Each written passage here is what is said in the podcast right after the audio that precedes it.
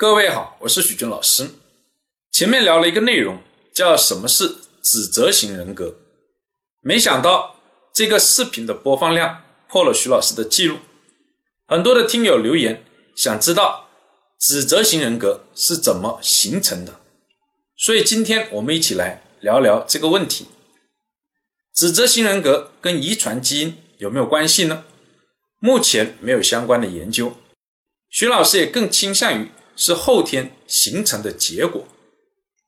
第一种形成的可能来自于父母，是跟父母学习而来，尤其是同性的父母。如果母亲是指责型人格，那女儿是指责型人格的概率就高；如果父亲是，则儿子是的概率就高。第二种呢，则是来自于成长的经历中。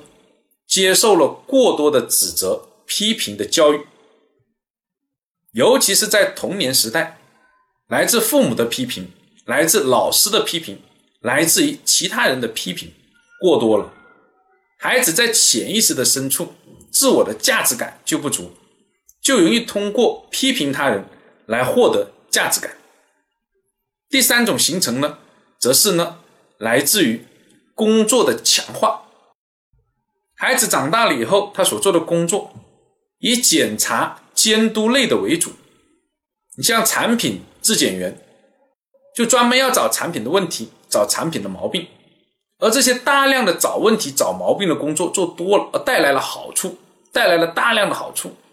你像升职加薪，你像奖金等等，这些奖励就形成了强化的机制，逐渐的就变成了指责型人格。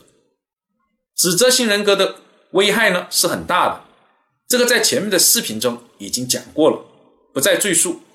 希望大家要注意。